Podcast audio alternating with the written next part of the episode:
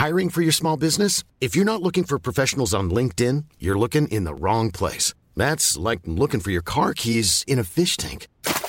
LinkedIn helps you hire professionals you can't find anywhere else, even those who aren't actively searching for a new job but might be open to the perfect role. In a given month, over 70% of LinkedIn users don't even visit other leading job sites. So start looking in the right place. With LinkedIn, you can hire professionals like a professional. Post your free job on linkedin.com slash people today.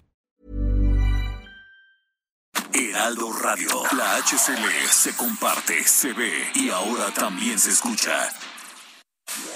Inicia las noticias de la tarde con Jesús Martín Mendoza en Heraldo Radio.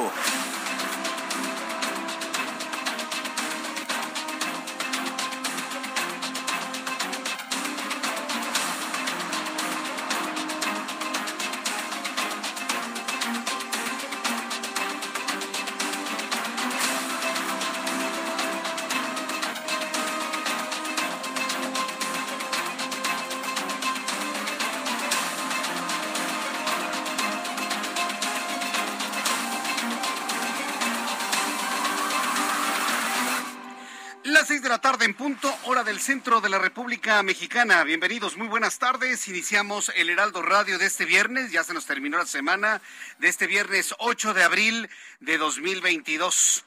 Me da mucho gusto saludarle como todas las tardes. Yo soy Jesús Martín Mendoza, ya todo este gran equipo listos con toda la información al terminar esta semana. Así que como siempre le digo, súbale el volumen a su radio, que le tengo la información más importante hasta este momento.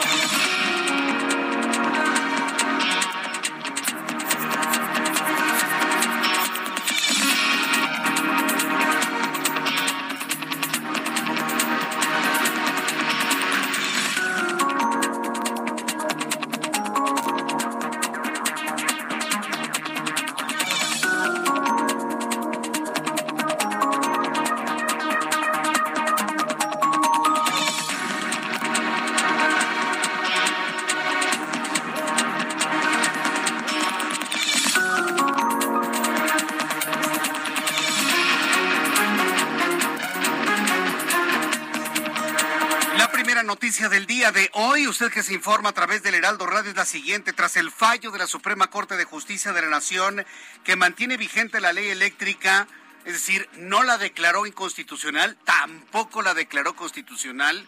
He visto tristemente cómo algunos colegas, pues en realidad no, entienden lo que pasó en la Suprema Corte de Justicia de la Nación. Deja vigente la ley, dejan vigentes los amparos, pero sí usted debe entender que de los 11, 7 ministros están en contra, cuatro a favor. Bueno, tras el fallo de ayer de la Suprema Corte de Justicia de la Nación que mantiene vigente la ley eléctrica y sus amparos, el gobierno de México anunció que ya revisarán y van a revocar permisos de autoabastecimiento y contratos de productores de energía. Una violación flagrante al derecho humano a la energía, una violación flagrante a los acuerdos establecidos en el Tratado de Libre Comercio.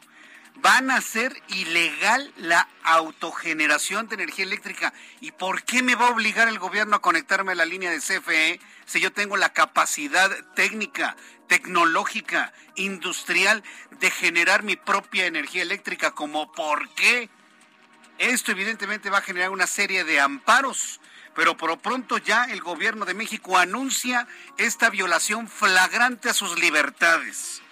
Van a hacer que sea un delito el autoabastecimiento de energía eléctrica.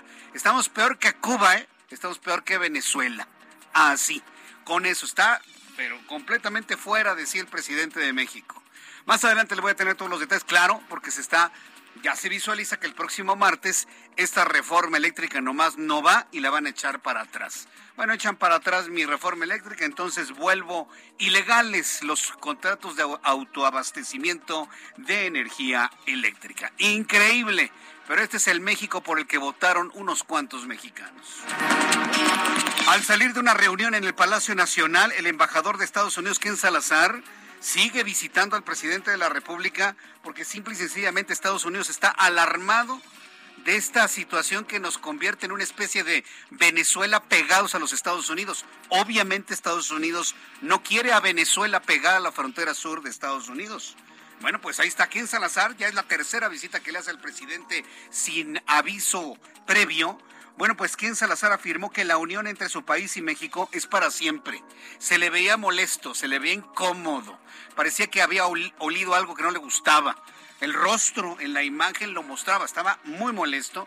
Y dice, no, simplemente la unión entre Estados Unidos y México es para siempre. Pues claro, geográficamente estamos pegados por el resto de nuestras vidas a los Estados Unidos. Y obviamente esa vecindad geográfica que no se puede mover bajo ninguna circunstancia, pues nos obliga a tener los mejores acuerdos con los vecinos. Hoy Ken Salazar habló de esa unión para siempre. Declaración que dio tras los comentarios de la reforma eléctrica sobre la posibilidad de llegar a los tribunales en caso de aprobarse, lo que dijo ayer Ken Salazar de los litigios cosa que no le importó al presidente de la República, recordando que somos un país independiente, sí, con acuerdos comerciales que nos obligan al cumplimiento de los mismos. Pero eso no lo dijo, eso se lo digo yo. Por lo pronto ahí tiene un claro enfrentamiento entre, entre el gobierno de Estados Unidos y el gobierno de México. Es más, ni el gobierno, López Obrador en lo particular, que se dan de cara a la próxima votación de esta ley de eh, reforma a la ley de la industria eléctrica que todo indica que el próximo martes será rechazada. El Instituto Nacional Electoral ordenó a la jefa de gobierno de la Ciudad de México, Claudia Sheinbaum, al presidente del Movimiento de Regeneración Nacional, Mario Delgado, y a otros 17 funcionarios que asistieron al mitin en el Monumento a la Revolución, que eliminen 49 publicaciones de las redes sociales. ¿Con qué objeto? Con el objeto de que cumplan la propia ley que ellos pidieron, votaron y aprobaron cuando era oposición. Es lo único que está pidiendo el INE, que estos actores políticos cumplan con la propia ley que ellos pidieron y aprobaron en el pasado. Estudiantes del CIDE se manifestaron frente al Palacio Nacional, exigen la destitución inmediata del director de la institución, José Romero Tallaeche. Bueno, yo les quiero decir, chavos, mal timing, ¿eh? porque ya viene la Semana Santa, ya todas las familias, la gran mayoría de las familias, vamos a partir de este fin de semana, mañana y el domingo, a salir de la ciudad y a dedicarnos a nuestras vacaciones y a nuestro descanso correspondiente a la Semana Mayor que inicia el próximo domingo. Mal timing, espérense al 25, después de la semana de Pascua. Sin embargo, bueno, pues han dicho que se van a mantener ahí hasta que sea destituido Romero Tallaeche. El considerado la mano derecha de Joaquín Guzmán Loera fue capturado en Cali, Colombia, por miembros de la Policía Nacional. El presidente de Colombia, Iván Duque, reveló que el sujeto fue identificado como Brian Donaciano Holguín Verdugo, alias el PIT. El secretario de Movilidad de la Ciudad de México, Andrés Layuz, dio a conocer que continúan 10 personas hospitalizadas luego del tremendo choque ayer entre un una camioneta pecera, bueno, un microbús, un microbús de estos morados y una unidad del Metrobús. Diez personas se mantienen hospitalizadas tras este choque ocurrido ayer en Paseo de la Reforma. Este viernes se registró una nueva matanza de civiles en Ucrania. Ocurrió luego que dos proyectiles impactaron contra una estación de tren en Kramatorsk, en la región de Donbass, dejando al menos 52 personas fallecidas. También informó que la Academia de Hollywood reveló que el Consejo de Administración ha vetado a William Smith por una década. William Smith no podrá asistir 10 años a los premios Oscar o a cualquiera de sus eventos por abofetear al cómico irredento Chris Rock. Le hablo de irredento, lo dije yo, ¿eh? Al cómico irredento Chris Rock. Entonces, ese es el castigo por defender a la familia. Claro, no lo debe haber hecho así, ni en ese foro, ni al aire, ni frente a la televisión, ni nada. Por supuesto que no lo debió haber hecho así. Pero el castigo ahí lo tiene. ¿Y usted cree que le importa a William Smith? Le importa cantidades industriales de, de Óscares. Sí, por supuesto, no le importa. Pues él ya había renunciado a la academia antes de esta definición que hizo la Academia de Hollywood.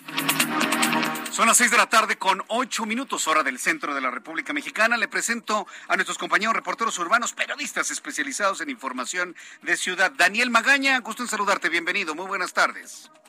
¿Qué tal Jesús Martín? Muy buenas tardes. Pues información vehicular desde la zona centro de la ciudad para las personas que utilizan el eje 1 norte.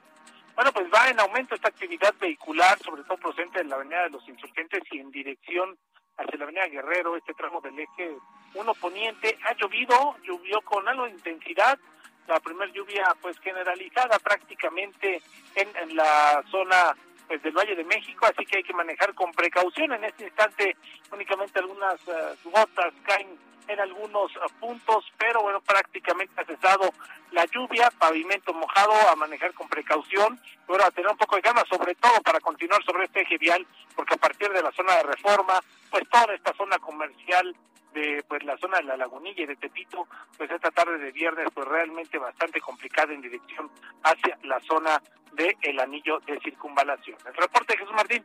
Buenas tardes. Muchas gracias por esta información, Daniel Magaña. Mario Miranda nos tiene más información en esta tarde lluviosa. Qué bueno que está lloviendo en la capital del país, en el centro del país. Qué frescor, qué frescura, olor a tierra mojada. Olvídese del tránsito vehicular, es lo de menos. Está lloviendo y es un milagro. Mario Miranda, adelante, gusto en saludarte. Mario, estás al aire. Javier Ruiz, adelante con la información. Excelente tarde, Jesús Martín, te saludo con gusto. Nosotros nos encontramos en la zona norte de la Ciudad de México, todavía cae una ligera llovizna, así que hay que tomarlo en cuenta, manejar con precaución, viernes bastante complicado. El circuito interior, Jesús Martín, pues ya tenemos encharcamientos de consideración, llegando justamente a la zona de la avenida Oceanía, esto en dirección hacia la zona de Zaragoza, hacia la avenida Fray Teresa Dinero, hay que utilizar prácticamente el carril de extrema izquierda porque los tres carriles de extrema derecha están totalmente pues anegados. El sentido opuesto, el avance es mucho más aceptable, algunos rezagos nada más llegando a la zona de Paganini, en lo que corresponde a insurgentes, también ya comienzan a incrementarse el aforo de automóviles, una vez que se deja atrás el eje 3 norte, la zona de la raza, principalmente para llegar a Montevideo, más adelante para continuar hacia el paradero del metro Indios Verdes. El sentido opuesto, el avance es mucho más aceptable, solo hay que moderar la velocidad y por supuesto Jesús Martín, Jesús Martín salir con anticipación. De momento, el reporte que tenemos. Muchas gracias por la información. Gracias, Javier.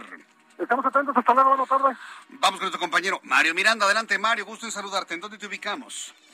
¿Qué tal, Jesús Martín? Buenas tardes. Pues nos encontramos en la caseta México-Cuernavaca y es que el día de hoy se inició las vacaciones de Semana Santa, por lo cual se espera la salida de miles de vacacionistas con destinos hacia los balnearios de Morelos o bien hacia las playas de Guerrero. Jesús Martín, te comento que hace unos momentos realizamos un conteo y pudimos checar que están saliendo aproximadamente 30 automóviles por minuto de las siete garitas que se encuentran abiertas de esta caseta. Pero te quiero mencionar que la noticia pues es el sentido opuesto en dirección hacia la Ciudad de México, ya que esta tarde lo reporté al Heraldo Televisión, hubo un accidente de un tráiler que se volcó en el kilómetro 28 y esto ha afectado bastante la circulación para todos los automovilistas que se dirigen hacia la Ciudad de México. Hace aproximadamente unos 10 minutos pasó el tráiler por aquí, eh, revolcado por una grúa, ya fue retirado, pero la afectación vehicular pues llega a ser aproximadamente de un kilómetro automovilistas que desean entrar hacia la Ciudad de México. Vaya, pues entonces muy, muy pesada la salida, ¿no? Ah, de, de vacacionistas ya en el arranque de la Semana Mayor. Muchas gracias por la información, Mario. Hasta luego, que te vaya muy bien. Nuestro compañero Mario Miranda, con esta salida ya de los vacacionistas, ya muchas familias ya van a dedicar este fin de semana a la familia, al descanso. Hay quienes de alguna manera durante el, arranque de la Semana Mayor, que es el próximo domingo, Domingo de Ramos, pues se dedican al recogimiento, se quedan en casa, algunos lo dedican inclusive para la oración. Yo la verdad pues le deseo que tenga un buen arranque de la Semana Mayor, conviva con la familia, atienda a la familia, privilegie esa actividad y bueno, pues de esta manera pues eh, ir a los días de descanso que muchas personas solamente tienen esta temporada para convivir en familia. Así que tengan unas felices vacaciones que arrancan ya el día de hoy, mañana e inclusive el propio domingo. Son las 6 de la tarde con 13 minutos, hora del centro de la República Mexicana. ¿Qué es lo que sucedió un día como hoy, 8 de abril, en México, el mundo y la historia? Abra Marriola. Amigos, bienvenidos. Esto es un día como hoy en la historia, 8 de abril. 1546. El Concilio de Trento adopta la Vulgata como la versión oficial de la Biblia. En 1730 en Nueva York se inaugura la primera sinagoga de esa ciudad. En 1876 en Milán se estrena la ópera La Gioconda. En 1904, en Manhattan, Nueva York, el Long Care Square se renombra como el Times Square en honor al periódico New York Times. Además, hoy es el Día del Pueblo Gitano. Amigos, esto fue un día como hoy en la historia. Muchas gracias. Día del Pueblo Gitano. Buenos saludos a todos nuestros amigos que nos escuchan del Pueblo Gitano. Desde aquí les enviamos un saludo y gracias por estar en sintonía con nosotros esta tarde lluviosa aquí en la capital de la República y en varios puntos del país. Vamos a revisar las condiciones meteorológicas para las próximas horas. El Servicio Meteorológico Nacional, vaya, nos ha traído una muy buena noticia. Ya teníamos información de lluvias desde el miércoles. Sin embargo, bueno, para el centro del país las tenemos las lluvias ya el día de hoy de una manera clara, por lo menos en la zona centro y sur del Valle de México. ¿Qué es lo que está ocurriendo en la atmósfera? Dice el Servicio Meteorológico Nacional que tenemos el Frente Frío número 41 que ocasiona lluvias puntuales torrenciales que podrían generar deslaves e inundaciones en eh, estados como Chiapas y Tabasco. Dice el meteorológico que el aire frío asociado a este frente frío número 41 mantiene condiciones para lluvias puntuales en Chiapas, en Tabasco, en Campeche en Quintana Roo. Hay una masa de aire frío que seguirá provocando evento de norte intenso y también efectos de, de lluvia muy importante para lo que es el estado de Puebla, Estado de México y Ciudad de México. Para el día de mañana, la masa de aire frío asociada a este sistema tenderá a modificar sus características térmicas a lo largo del día, permitiendo el aumento de temperaturas. Es decir, disfrute la lluvia del día de hoy, porque para mañana posiblemente ya no tengamos más lluvia, inclusive pueda subir la temperatura para mañana. Tómelo en cuenta, disfrute la lluvia durante esta tarde, no se enoje si hay más tránsito, al contrario, insisto, disfrute, por favor, la lluvia que está cayendo y que nos baja la temperatura a 14 grados a esta hora de la tarde aquí en el centro del país. Amigos, en Acapulco, Guerrero, temperatura 29 grados en este momento, mínima 19, máxima 31. En Guadalajara también nublado y podría llover ya en los próximos minutos, mínima 13, máxima 31. En Monterrey, soleadito a esta hora de la tarde, 13 la mínima, máxima 29 en este momento. Villahermosa, mínima 21, máxima 26. Cuernavaca, Morelos, para nuestros amigos que van a Cuernavaca, mínima 17, máxima 28, 24 en este instante. Para quienes van a Oaxaca, mínima 11, máxima 28. Cancún, Quintana Roo, súper lluvioso, mínima 23, máxima 27, 25 grados en este momento. Amigos que nos escuchan en el oriente del Valle de México y de manera concreta en la zona de los volcanes toda la zona de los volcanes, Popocatépetl, Iztaccíhuatl, Atlatlaucan, por ejemplo, eh, en, la zona de Amecameca, en la zona de Atlautla, Amecameca, San Pedro Nexapa, llueve con intensidad y la temperatura es muy baja. Tenemos 4 grados en la zona de los volcanes, la temperatura mínima 3 bajo cero, la máxima apenas mañana 11 grados Celsius. Aquí en la capital del país, como ya le adelantaba, 14 grados en este momento la temperatura, la mínima mañana al amanecer estará en 9 grados y la máxima para mañana 22 grados Celsius.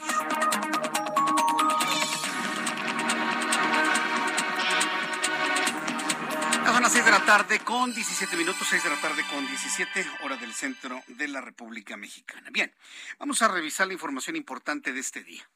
Hoy en su conferencia matutina, el, el señor López Obrador, sí, que trabaja de presidente de México, de nuestro administrador, sí, finalmente así está contratado finalmente, eh, dijo de manera falsa que está feliz, feliz, feliz.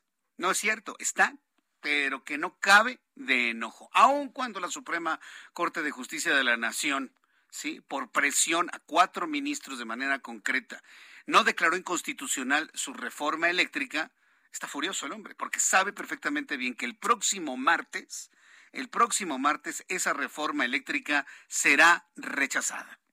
Será rechazada por la oposición. Morena solito no tiene los votos necesarios para que de esta manera sea publicada o bueno, que, empieza a recorrer los estados, evidentemente, no tiene los votos para una reforma constitucional. Y todo prevé, todo se, se está inclinando a que el próximo martes, independientemente de lo que haya dicho la Suprema Corte de Justicia de la Nación, sea rechazada esa reforma. Como lo han dicho varios analistas en este sentido, no especialistas en materia eh, eléctrica, no es por tener algo en contra de manera personal con el presidente de la República, sino porque es una mala reforma. Es una reforma que nos remite a 40 años atrás, es una reforma que no le conviene a nadie, que convierte a, eh, Manuel Bartlett, el mismo que se robó las elecciones en 1988 en amo y señor de la electricidad. el mismo proyecto de reforma que le preocupa a los Estados Unidos a la luz del Tratado de Libre Comercio, que ha provocado dos visitas de John Kerry a México, dos visitas de Ken Salazar directamente al Palacio Nacional.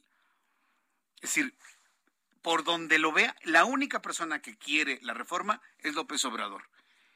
Y ni siquiera ¿eh? los que le orbitan, pero pues le tienen que rendir pleitesía porque si no, uy, los tacha de conservadores, de traidores, le saca sus trapitos al sol. Nadie quiere vivir lo que algún periodista está viviendo en estos momentos, de que le sacan toda su información a la luz. Por eso le dicen lo que usted diga, señor presidente, pues sí, aunque no estén de acuerdo. Es, una situación preocupante, es una situación grave y se lo voy a decir por qué. Porque aunque diga que está contento, el presidente no lo está. Aquí le va la noticia principal del día de hoy. Súbale el volumen a su radio. A unas horas, o sea, el día de hoy, después de que la Suprema Corte de Justicia ayer mantuvo vigente la ley eléctrica, sí, porque eso hizo, tampoco la declaró constitucional. El gobierno federal ha difundido un documento, escuche usted esto, ¿eh? en el que se anuncia que se van a revisar y se van a cancelar los permisos de abastecimiento autónomo. Va a estar completamente fuera de la ley que una empresa se autogenere su electricidad e inclusive la venda. ¿Cómo la ve? quiere obligar con la ley a la fuerza que las empresas se conecten a la Comisión Federal de Electricidad. ¿Qué va a hacer el empresario que invirtió en tecnología para el autoabastecimiento? Pues quién sabe. El caso es que les van a revocar todos los permisos de, autoabastecimiento, así como la rentabilidad de los contratos de producción independiente, con la finalidad de ser renegociados o cancelados de una vez por todas. Vamos a entrar en comunicación eh, en estos momentos con Iván Saldaña, reportero del Heraldo Media Group, quien, bueno, pues esto ha causado una gran preocupación en los Estados Unidos y Ken Salazar acude otra vez al Palacio Nacional. Iván Saldaña, adelante, gusto en saludarte. Buenas tardes, Jesús Martín, amigos del auditorio. Efectivamente, y pues precisamente al salir este viernes de una reunión en Palacio Nacional, pues el embajador estadounidense Ken Salazar dijo Ah, y son sus palabras, eh, Jesús Martín, la unión entre los Estados Unidos y México es para siempre.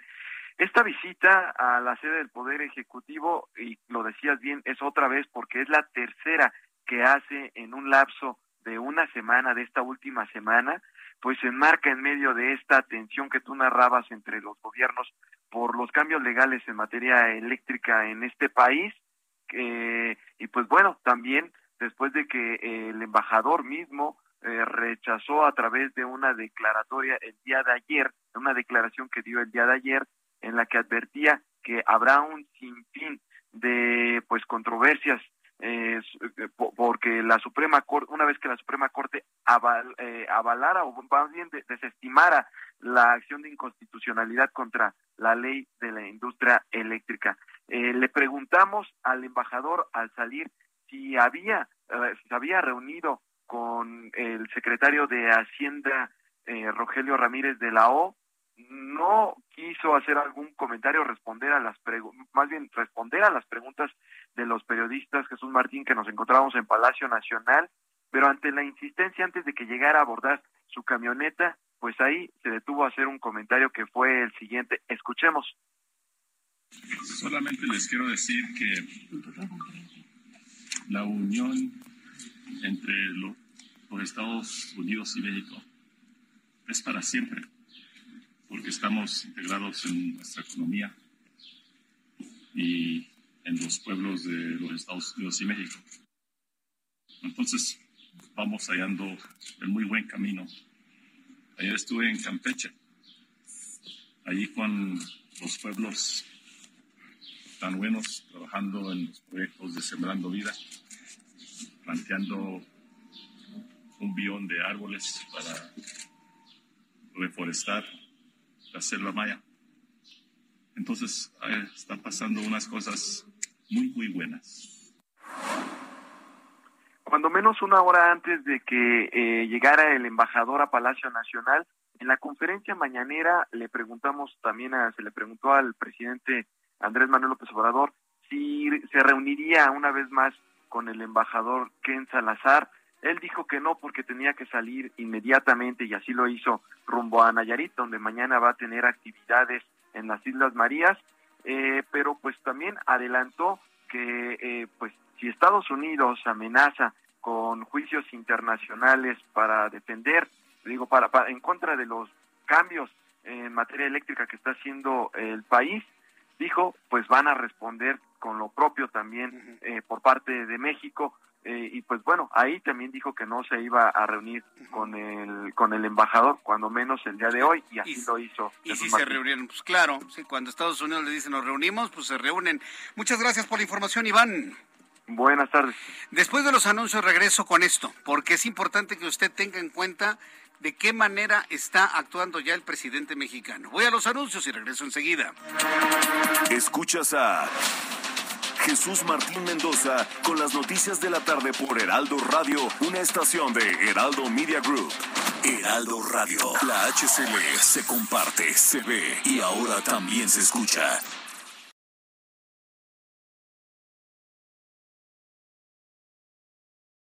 Heraldo Radio, la HCL se comparte, se ve y ahora también se escucha. Escucha las noticias de la tarde con Jesús Martín Mendoza. Regresamos. Ya son las seis de la tarde con 30 minutos hora del centro de la República Mexicana. Bueno, pues así están eh, eh, sucediendo las cosas en nuestro país ahora con este documento que acaba de difundir el gobierno federal. Imagínense la situación de los empresarios que han invertido en tecnología para cogenerar electricidad. ¿Con qué objeto? que paguen menos de luz. Hoy, por ejemplo, el, presidente mexicano me tocó ver algún momento que se quejaba amargamente que por qué las empresas tienen que pagar menos luz. Yo le voy a responder al presidente mexicano, porque las empresas generan el empleo que usted no genera, presidente. Porque las empresas, y esas empresas que tanto odia por una cuestión de carácter personal, por, por una por el dolor que usted siente por su vida. Vaya a saber qué, qué resentimiento trae usted con la gente de dinero, con la gente de posición, con la gente que tiene recursos, con los empresarios. Yo no entiendo el resentimiento que usted tenga. Pero a esos mexicanos y mexicanas que invierten en empresas generan empleo, generan trabajo, pagan impuestos. Y para que una empresa pueda generar más puestos de trabajo, que finalmente se inscriben en el Instituto Mexicano del Seguro Social, hay una serie de apoyos para la generación de empleos que tienen que ver con sus impuestos y que tienen que ver también con invertir, no les ha salido gratis, invertir en tecnología para generar su propia energía eléctrica e inclusive vender sus excedentes. Eso cubre una necesidad que no puede cubrir la Comisión Federal de Electricidad. Pero como hay un resentimiento hacia el hombre y mujer que tiene dinero en el país, hace este tipo de cosas. Considerar ilegal a alguien que se autogenere su electricidad. Acabemos. Esto es verdaderamente grave. ¿Que va a haber amparos? Sin duda. ¿Que los van a ganar? Claro, porque son claramente violatorios de la Constitución. Por supuesto, ahí sí no hay duda. Y alguien me decía, bueno, pues ¿para qué están tan preocupados si puede haber amparos y los van a ganar? porque no tenemos ninguna necesidad de estarnos amparando.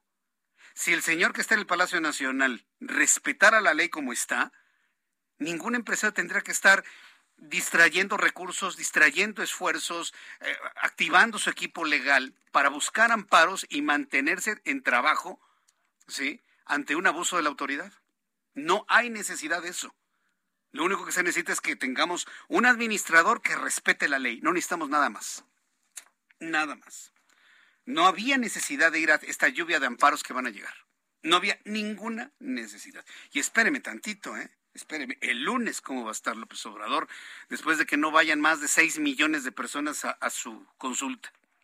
El lunes, no, no, no. Espérese el martes o el miércoles, cuando le voten en contra su reforma eléctrica. No, no.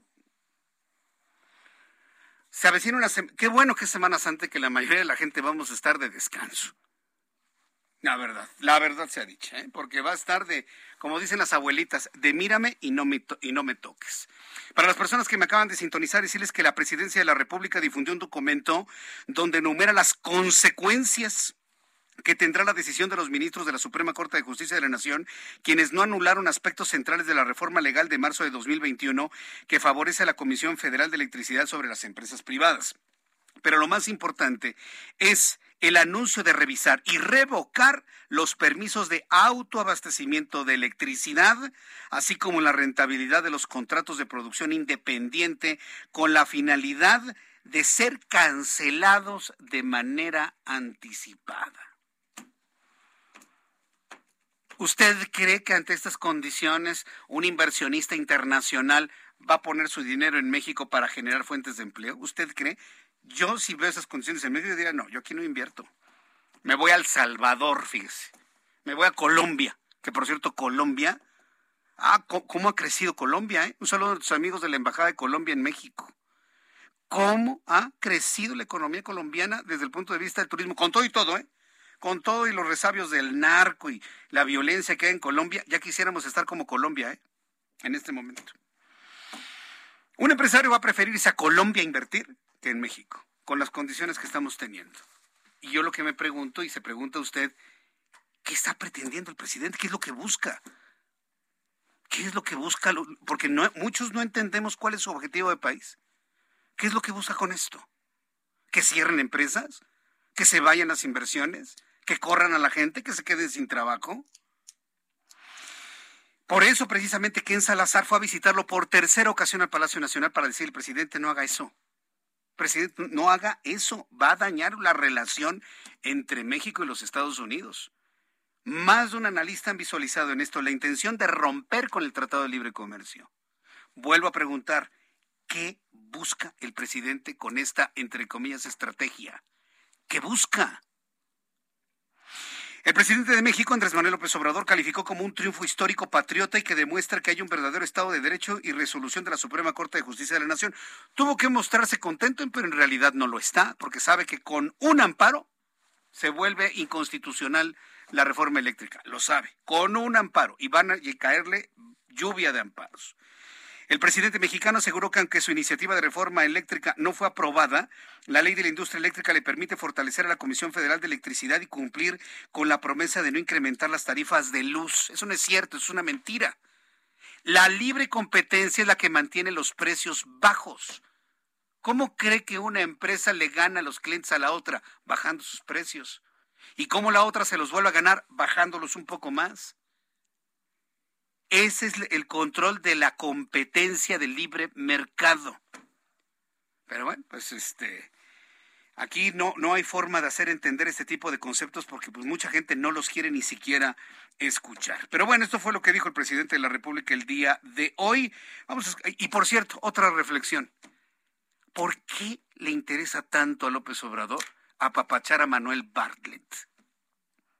¿Qué le sabe Manuel Bartlett a López Obrador?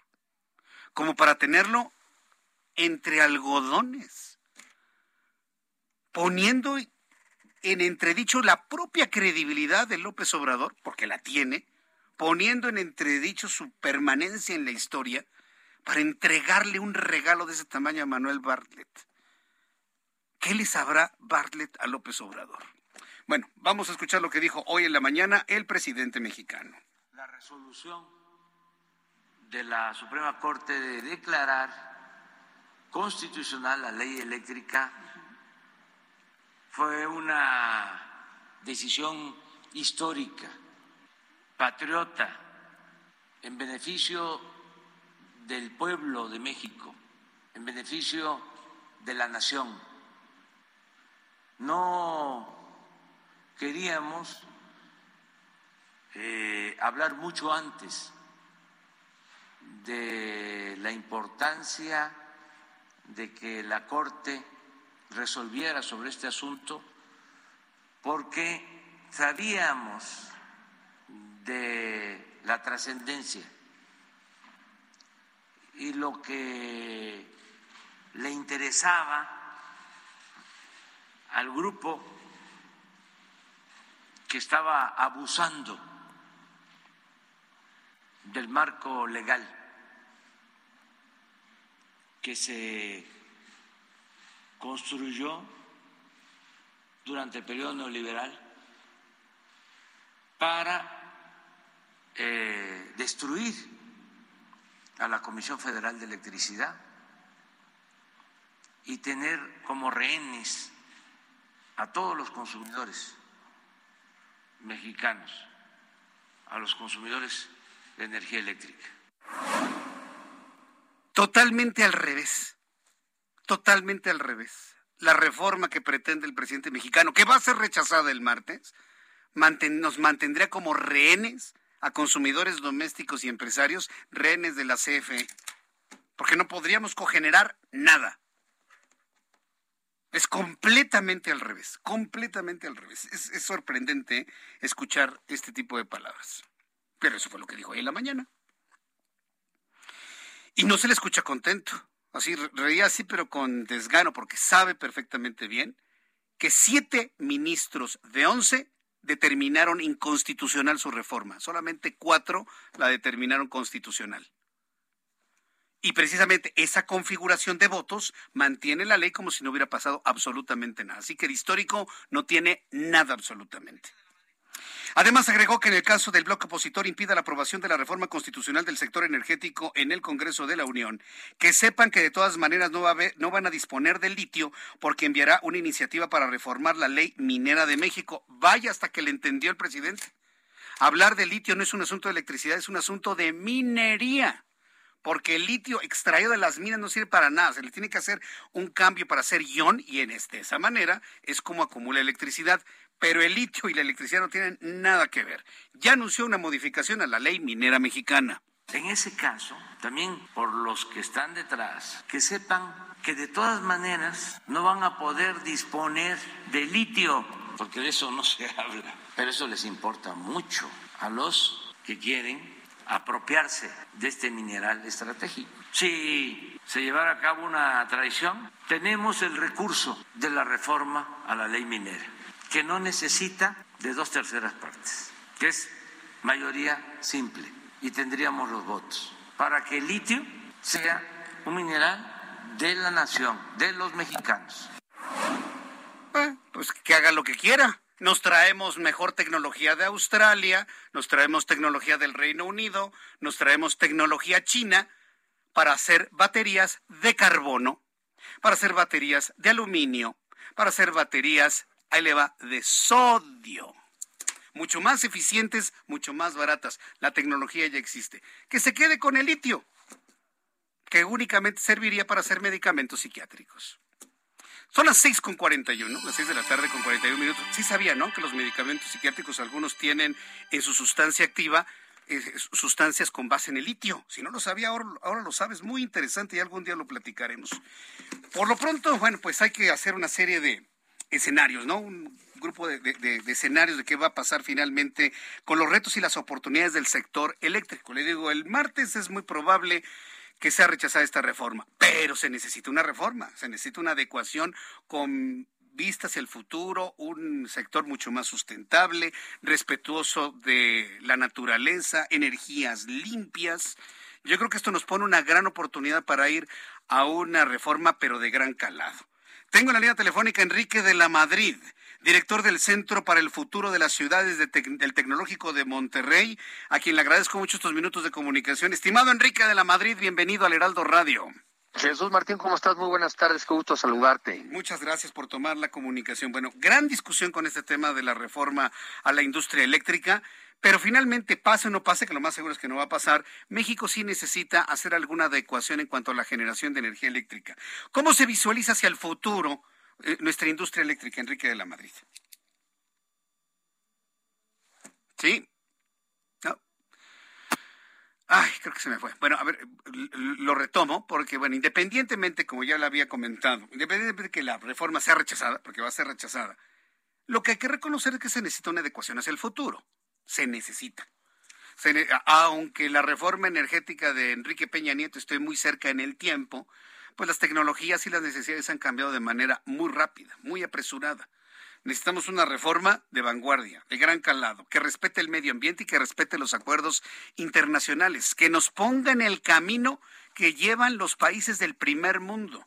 Enrique de la Madrid, ya estamos nuevamente en comunicación y te preguntaba cómo se visualiza una reforma a la industria eléctrica hacia el futuro, con una mira elevada, Enrique de la Madrid. Pues mira, yo creo que yo creo que un poco lo que tenemos hoy, que sí se puede revisar y mejorar, es una combinación razonable. O sea, tienes por un lado a la Comisión Federal de Electricidad que mantiene el monopolio de la transmisión y la distribución. Eso así es hoy, tiene el monopolio, así es como lo tiene hoy. Pero por otro lado, tienes un, régimen que le ha permitido al sector privado invertir en, en la energía, entre otras cosas, por ejemplo, para vendérsela a la propia CFE. O sea, la CFE hoy compra un porcentaje muy importante de su energía, se la compra a los privados a precios mucho más razonables que si las produjera ella misma, y eso ha permitido que también tengamos en México electricidad. Entonces, yo no he acabado de entender muy bien por qué con un sistema que sí funciona, el presidente planteó volver a un monopolio de Estado. Entonces yo digo, oye, ¿hay que hacer modificaciones del sistema actual? Seguramente sí, algunas, pero eso no justificaba o justifica querer volver a un monopolio de Estado. No es por ahí. Y mira, por razones por muchas. Una de ellas, no le sobra dinero al gobierno mexicano, ¿verdad? Porque pues no le alcanza para tener una educación de calidad. No sobra, el, y, eso es en todos los rubros, ¿no, Enrique? Bueno, otra, otra vez se nos fue. Bueno, voy a, voy a tratar de, enlazarlo nuevamente. Sí, sobre todo, esta es una revisión de lo que tenemos actualmente, lo que nos ha explicado eh, nuestro amigo aquí en el Heraldo Radio, Enrique de la Madrid, que actualmente es el director del Centro para el Futuro de las Ciudades, el futuro de las ciudades del Tecnológico de Monterrey. Y bueno, pues precisamente con esos elementos tenemos que ir, porque mire, hoy platicaba con Julen Rementería, quien es senador de la República por el Partido Acción Nacional, es el representante de la mesa de, la mesa directiva del, eh, de los panistas en el Senado, ¿sí? de la fracción parlamentaria de los panistas en el Senado de la República. Y él me decía hoy, en entrevista en el Heraldo Televisión, que el problema de, la, de cómo se quedan las cosas en el momento que se ha rechazado la reforma eléctrica el próximo martes, pues nos vamos a quedar en un limbo. Ese limbo también afecta de manera importante eh, el, futuro para nuestro país, por lo que visualizó la necesidad de ir a una reforma, pero que incluya y respete los acuerdos ya pactados con anterioridad. Enrique, entonces nos decías que no hay dinero suficiente. Bueno, no, o sea, no, no hay dinero suficiente como para desviar recursos de la educación, de la salud, de la provisión de medicinas, pues que ya ves que no hay, de tener un país es mucho. Ajá. El no se puede. Ajá. Sí, no, no, ya, ya. Creo que tenemos ahí una pequeña fallita, ¿verdad, Ángel? Sí. Bueno, pues veré un poco más adelante si tenemos ya una comunicación más limpia con Enrique de la Madrid. Me parece que, su punto de vista es importante. ¿Por qué? Porque él está entregado precisamente a ver todas estas facetas que tienen que ver con el futuro. Si una nación, si un gobierno, si una sociedad no se visualiza hacia el futuro, entonces no tiene posibilidad de plantear y planear nada hacia adelante. Y tenemos un compromiso con la historia. Tenemos que dejar de utilizar los, los energéticos fósiles, tarde o temprano. ¿Qué pasa en México? Tenemos un discurso de los setentas. Se habla de la extracción de petróleo, se habla de las gasolinas, como si estuviéramos en la época de la fiebre del petróleo de los 70, ¿se acuerda? En la década de los 70, cuando apareció Cantarel, que fue una ah, como si México se hubiese sacado la lotería internacional. Ay, que por cierto ya nos acabamos finalmente ese recurso. En fin, bueno, pues esto es lo que nos ha compartido en estos minutos eh, Enrique de la Madrid, director del Centro para el Futuro de las Ciudades del Tecnológico de Monterrey. Ya lo tenemos ahora sí. Dicen Enrique de la Madrid que la tercera es la vencida. Entonces, qué vergüenza. No, no te preocupes. Estoy en China y estoy aquí en la Ciudad de México. Sí, no. Otra de las cosas que tenemos que, arreglar. Entonces, Otras cosas que hay que arreglar. Sí, muchas. Ah, te decía yo que, que, que, al final del día tienes un sistema que funciona, es un sistema mixto, donde por un lado la Comisión de Electricidad tiene la transmisión de la distribución, pero tienes a los privados que producen energía eléctrica y eso ha funcionado bien. ¿Para qué queremos regresar a un monopolio de Estado y desviar recursos de temas mucho más importantes que aquí sí se pueden resolver? Entonces, pues al final ya no hay una razón técnica para hacer una reforma constitucional, seguramente la única explicación es política.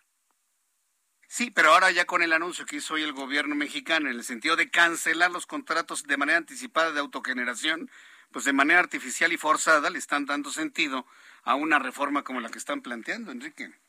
Sí, a ver, pero hay varios temas ahí. Primero, yo escuché la explicación que tú dabas que me parece muy interesante. Recordarle al auditorio que esto último, este, esto que ocurrió esta semana, era el análisis de un recurso de lo que es lo que es la acción de inconstitucionalidad. Es un recurso, pero hay más de 4.500 amparos que han puesto empresas y que han puesto personas y esos amparos son vigentes. En algunos casos, casos los amparos ya son definitivos, o sea, las empresas pueden seguir operando. Y en otros serán motivo todavía de muchos litigios. O sea que esta sensación como de que ya ganó el gobierno su punto, pues no es verdad. o sea, más bien seguimos entrampados en la discusión. Y por eso seguramente la reforma que plantean constitucional, que yo también creo que no va a pasar, pues mira, nos van a dejar como estamos. ¿Cómo estamos? Pues que al final ya el gobierno no está dando permisos, aunque tendría que haberlos dado. ¿Cómo estamos? Pues una enorme incertidumbre jurídica que evita que lleguen más inversiones al país. ¿Cómo estamos? Con una economía que ya ve a tres años con un crecimiento negativo. ¿Cómo estamos? Con ocho millones más de pobres. Entonces, la verdad, estas eh, políticas o propuestas que han hecho pues no le están ayudando a los mexicanos y mucho menos a la gente que más lo necesita. No responden a las necesidades de un país que crezca, que necesite generar empleos, que tenga energía eléctrica competitiva, que pueda generar y respetar un medio ambiente sano, que, que al final del día los mexicanos necesitamos empleos dignos y cada vez mejor pagados. Y para eso necesitamos inversiones nacionales y extranjeras. Y no llegan esas inversiones a un país que no respeta el Estado de Derecho y que tampoco es moderno en términos ambientales. ¿Qué va a pasar? Pues no sé qué va a pasar. Vamos a seguir así, un país que no progresa y perdiendo todos los días oportunidades, Jesús Martín. Perdiendo oportunidades de ser un mejor país, un país más desarrollado, y, al final del día, pues contándonos una versión muy diferente de la realidad. Pero ¿cómo se puede revertir, Enrique de la Madrid, eh, e, este discurso? Porque todo parte de un discurso que es asumido, aceptado y digerido por, por una sociedad que piensa similar al presidente mexicano, en el, en el que se señala a la empresa como los que quieren sacar ventaja, como los que quieren pagar menos que la ciudadanía. Es decir, esta división creo que será muy, muy difícil de sanar esta herida social será muy difícil de sanar. ¿Cuándo tenemos que empezar a, volver a pensar como lo estás planteando, Enrique? Con, bueno, pues yo creo que futuro? a algunos nos toca contar esta otra narrativa, esta otra versión. Mira, el presidente tiene razón cuando señala que hemos sido una sociedad muy desigual y muy injusta y tenemos que emparejarnos. En eso yo coincido. Donde ya no coincido es en la forma como cree que nos podemos emparejar. Porque yo digo que hay que emparejarse hacia arriba, no hacia abajo. Y por ejemplo, me pregunto, ¿cómo podríamos avanzar como país, por ejemplo, peleándonos con nuestro socio comercial, al cual le exportamos el 80% de nuestros bienes y servicios y del cual recibimos el 80% de los turistas internacionales? Pues no hay forma. ¿Cómo podríamos recibir inversión de otras partes del mundo y generar empleos si no vamos con los acuerdos internacionales de alejarnos de las energías eh, fósiles a las renovables. Pues no hay forma. O sea, yo creo que a la gente hay que razonarle y hacerle ver que podemos estar de acuerdo en los objetivos, pero la forma como el gobierno está enfrentando los temas, pues no ha dado resultados. Entonces, repito otra vez, el presidente podemos coincidir con él en el objetivo de un país más parejo. Ese yo lo compro. Pero tenemos que explicarle a la gente que el camino por el que están decidiendo ellos ir no es a donde nos va a llevar este los buenos resultados y nada decirlo con paciencia, con modo, con argumentos, con datos. Ya están los datos. 8 millones más de pobres en estos años. Este 15 millones de mexicanos se quedaron sin acceso a los servicios de salud porque igual sin argumentos y fuertes los dejaron sin el seguro popular. Entonces, pues nada, no podemos más que seguir insistiendo con datos, con eh, argumentos que el camino es otro. Aunque quizá el objetivo es el mismo, pero el camino es otro. Y a nosotros no nos queda más que insistir en eso. Y, con paciencia, me llamó la atención esto de la paciencia. Híjole, ya llevamos más de tres años de paciencia. Bueno, pues seguiremos dándole paciencia a este tipo de explicaciones que me gustaría seguir platicando contigo, Enrique de la Madrid, en oportunidades futuras. Muchas gracias por este tiempo para el auditorio del Heraldo Radio. ¿eh? Y perdón por esta suspensión aquí telefónica, con mucho gusto seguimos platicando, que siempre te agradezco la oportunidad. Muchas gracias, Enrique de la Madrid. Hasta la próxima. Gracias. Muy buenas tardes. Gracias. Enrique de la Madrid, director del Centro para el Futuro de las Ciudades del Tecnológico de Monterrey. Muy interesante lo que ha comentado. Pero ¿sabe también lo que me llama poderosamente la atención? La forma como el público reacciona a los comentarios de Enrique de la Madrid. Muchas gracias a todos nuestros amigos que me están escribiendo en estos momentos les gusta la, forma en la que se ha expresado. Mire, hoy dijo Enrique Lamadrid algo muy importante, a la luz de todo esto de la industria eléctrica. Hay que emparejarnos hacia arriba, no para abajo. ¿Qué es lo que está haciendo el presidente mexicano? Querer emparejar al país en la pobreza, ¿no? Que los que tienen dinero no tengan, para que vean lo que se siente. Esa es la idea, ¿eh? Para que vean lo que se siente no tener, cuando el reto es decir a las personas que no tienen, aquí te doy esta oportunidad, aquí te doy este trabajo, te voy a cobrar menos de energía eléctrica por el esquema en que tenemos, para que tengas más dinero y te emparejes hacia arriba. ¿Hacia dónde quiere ir usted? ¿Hacia abajo, hacia la pobreza o hacia arriba, hacia la riqueza? ¿Hacia dónde quiere ir usted? Contésteselo usted mismo. Y si me lo quiere compartir, invito para que me escriba a través de Twitter, arroba Jesús Martín MX.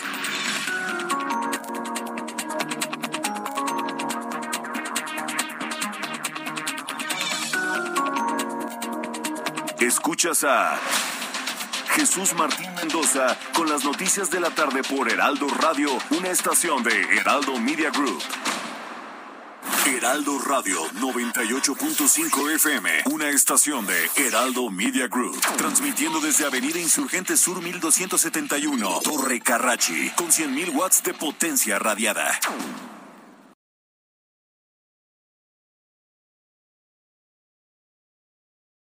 Radio. La HCL se comparte, se ve y ahora también se escucha. Escucha las noticias de la tarde con Jesús Martín Mendoza. Regresamos.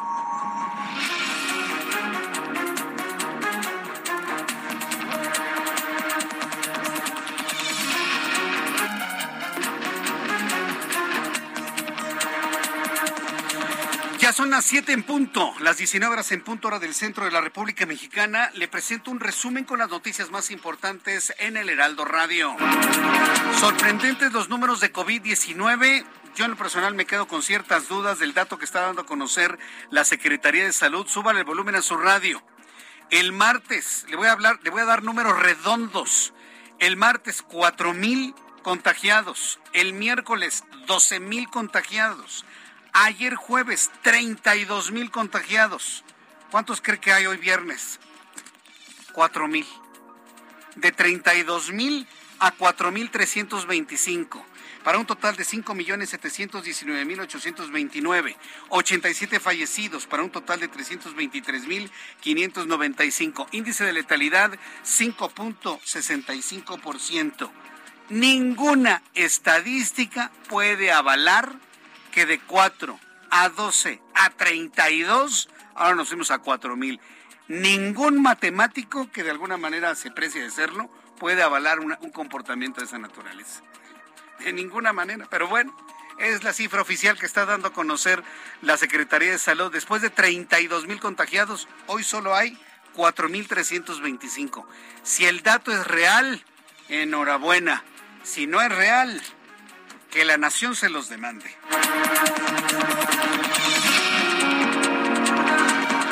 En más de este resumen de noticias, tras el fallo de la Suprema Corte de Justicia de la Nación que mantiene vigente la propuesta de reforma de ley eléctrica, la Presidencia de la República anunció que van a revisar y van a cancelar de manera adelantada los contratos de autoabastecimiento de electricidad y de producción de energía eléctrica, lo que ha causado ya gran revuelo y una tercera visita de Ken Salazar, embajador de los Estados Unidos en nuestro país. Visitó por tercera ocasión al presidente de la República. Por cierto, a la salida de este encuentro, Ken Salazar, embajador de Estados Unidos en México, aseguró que la unión entre México y los Estados Unidos es una unión para siempre una declaración que dio tras los comentarios de la reforma eléctrica y su tercera visita al presidente mexicano, luego de toda esta serie de, de comentarios, de embates que ha emprendido el presidente mexicano en sus conferencias matutinas. En entrevista con el Heraldo Radio, Enrique de la Madrid, director del Centro para el Futuro de las Ciudades, declaró en entrevista con el Heraldo Radio que existen más de 4.000 amparos que las empresas han interpuesto para continuar activas en su actividad energética, a pesar de aprobarse en un momento dado que se pudiese aprobar la reforma eléctrica, por lo que el gobierno en este caso aún no ha ganado nada. Enrique de la Madrid le ha aclarado al público que el gobierno no ha ganado absolutamente nada, las cosas siguen exactamente igual como estaban con los amparos vigentes. Agregó que esta reforma nos dejará justo como estamos en el presente con una economía decreciente, aumento de la pobreza, incertidumbre para inversionistas y con una energía que no respeta el medio ambiente. Es Enrique de la Madrid. Pero hay más de 4.500 amparos que han puesto empresas y que han puesto personas y esos amparos son vigentes. En algunos casos, casos los amparos ya son definitivos, o sea, las empresas pueden seguir operando y en otros serán motivo todavía de muchos litigios. O sea que esta sensación como de que ya ganó el gobierno su punto, pues no es verdad. o sea, más bien seguimos entrampados en la discusión. Y por eso seguramente la reforma que plantean constitucional, que yo también creo que no va a pasar, pues mira, nos van a dejar como estamos. ¿Cómo estamos? Pues una enorme incertidumbre jurídica que evita que lleguen más inversiones al país. ¿Cómo estamos? Con una economía que ya ve a tres años con un crecimiento negativo. ¿Cómo estamos? Con 8 millones más de pobres. Ahí está cómo lo definió y cómo lo, lo, ve Enrique de la Madrid, quien es el director de las ciudades del futuro director del Centro para el Futuro de las Ciudades, hoy en entrevista con el Heraldo Radio. La Fiscalía General de Justicia de Nuevo León informó que hallaron el cadáver de una mujer al catear una vivienda en el municipio de Apodaca. La Fiscalía investiga si el cuerpo corresponde a María Fernanda Contreras, quien desapareció el pasado 4 de abril mientras viajaba a Apodaca. Por la ola de violencia en Acapulco, autoridades de Guerrero y de las Fuerzas Armadas desplegaron un operativo de seguridad y antibloqueos en la autopista del Sol ante la temporada vacacional de Semana Santa. De acuerdo con los los mandos de la Secretaría de Marina Armada de México, Ejército, Guardia Nacional, policías estatales y municipales en los recorridos de vigilancia participan al menos 2.000 efectivos. Un juez de control vinculó a proceso a Manuel N. de 71 años por agredir a una familia en Río Churubusco con un bastón táctico considerado un arma y a su hijo Jesús N. de 43. Este par de violentos que se atrevieron a parar todo el tránsito de Río Churubusco a la altura de División del Norte para agredir a una familia, inclusive una niña pequeña dentro del vehículo. Bueno, pues este par de violentos van a estar tras las rejas, están vinculados a proceso, por lo que van a permanecer entambados, encerrados en el frescobote por los delitos de cohecho, portación de arma de fuego y delitos contra la salud. Tras dos años y cinco meses del accidente que causó la muerte de dos personas, finalmente el cierre de la feria de Chapultepec, esta semana se inició el desmantelamiento de la montaña rusa.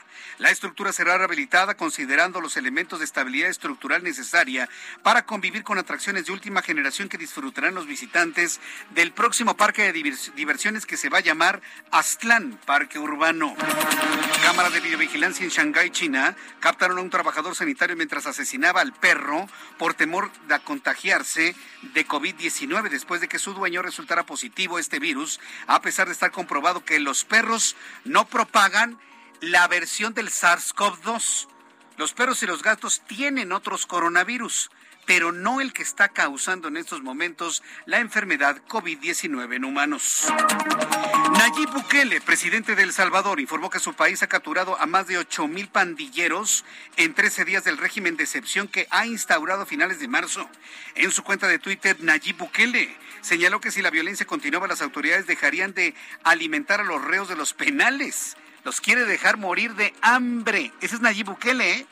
Nayib Bukele ya acabó con el Congreso, no hay Congreso, ya quitó toda la Suprema Corte de Justicia en El Salvador es el hombre totalmente todopoderoso en El Salvador y hoy está anunciando que para controlar a los reos les va a quitar los alimentos. Alguien va a decir, los derechos humanos, bien gracias, bien guardaditos los tiene el señor Bukele en su escritorio. Está anunciando dejar de alimentar a los reos en los penales. Cabe señalar que el presidente Bukele ha sido acusado por periodistas y activistas abogados de defender a los grupos criminales. Hoy quiere dar otra visión de ello, atrapado a más de a más de 13 de los mismos. Y bueno, pues increíble lo que ha ocurrido con todos estos pandilleros. Ha capturado 8 mil 8 mil, corrijo la cifra, 8 mil en 13 días. Ese es Nayib Bukele. Científicos de la Universidad de Cambridge en el Reino Unido lograron rejuvenecer las células de la piel de una mujer de 53 años para que sean equivalentes a las de una mujer de 23 años, utilizando tecnología con la que se clonó a la oveja Dolly. Los expertos aseguran que este procedimiento puede utilizarse para detener el avance de las enfermedades degenerativas. Es un sistema que actúa a nivel de telómeros de los cromosomas. Seguramente usted ya ha visto algún reportaje, ha escuchado, ha leído que el envejecimiento está en cómo poco a poco se van cortando los telómeros de los cromosomas en cada una de sus replicaciones celulares, lo que provoca vejez. Bueno, pues estos científicos han logrado extender la vida de las células, recuperar los telómeros perdidos y de esta manera retroceder en el tiempo 30 años la vida de las células. Es todo eh, un, descubrimiento y un gran anuncio que se hace en la Universidad de Cambridge. Un ataque en Israel dejó al menos dos muertos, 16 lesionados en Tel Aviv. El servicio de emergencia israelí declaró que los heridos fueron trasladados a hospitales locales. Luego del incidente, los policías de Israel pidieron a la población que no salieran a la calle para evitar convertirse en blancos de posibles ataques. El grupo terrorista Hamas calificó el ataque de una operación heroica. ¿Se acuerda usted del grupo de rock mexicano Molotov?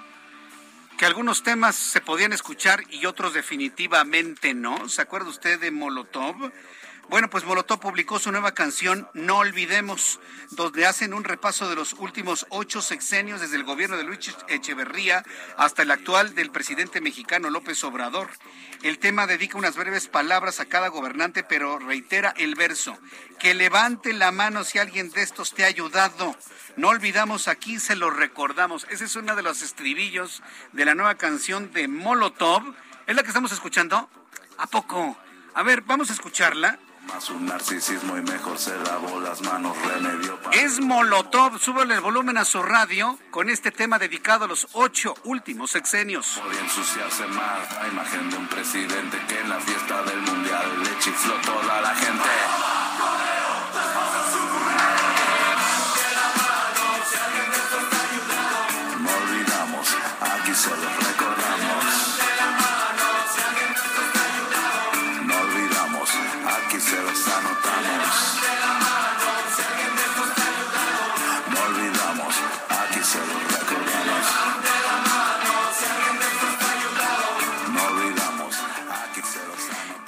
La mano si alguien de estos te ha ayudado, no olvidamos, aquí se lo recordamos. Me dicen mis amigos a través de YouTube, es que no escuchamos, es que el problema de los derechos de autor está complicadísimo.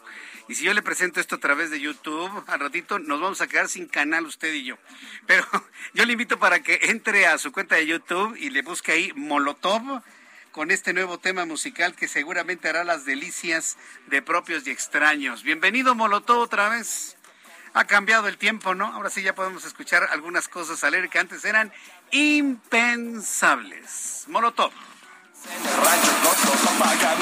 Luego vino Calderón de la libre de derecho, hizo casi todo mal, todo lo dejó maltrecho ante la inseguridad, no dio a torcer ese brazo, pegó duro al criminal, le pegó más fuerte al vaso.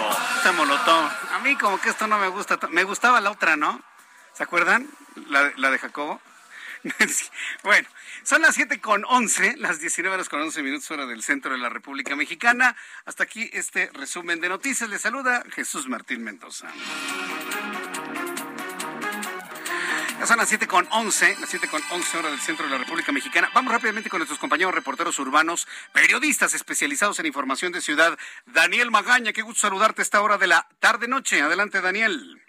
Así es, Jesús Martín. Bueno, pues ya muchas personas utilizan la zona del circuito interior en el tramo de José Vasconcelos, para trasladarse de la calzada México-Tacuba en dirección hacia la zona pues sur de la ciudad, así que hay que tomar en cuenta pues la lluvia que se presentó, no tenemos encharcamientos, pero sí todavía pavimentos mojados. Fíjate, Jesús Martín, que se ha habilitado el eh, carril, uno de los carriles eh, precisamente de extrema izquierda para pues los automovilistas que parten de la zona marina nacional. Y bueno, esta adecuación vial que pues implementaron elementos de la Secretaría de Seguridad Ciudadana, pues para desplazar el flujo vial pues mayor ahorita en la tarde en dirección hacia la zona de la raza pero esto aún así es insuficiente para las personas que se trasladan hacia la zona pues de insurgentes norte de la avenida de la raza o también pues a través de esta vía se incorporan hacia la México Pachuca. Así que hay que tener un poco de calma esta tarde noche ya de viernes en donde bueno pues muchas personas ya pues salen de vacaciones en este ciclo eh, precisamente de Semana Santa. El reporte de Jesús Martín. Muy buenas tardes. Hasta luego, muy buenas tardes. Vamos a saludar a Mario Miranda. Adelante, Mario, gusto en saludarte. ¿En dónde te ubicamos?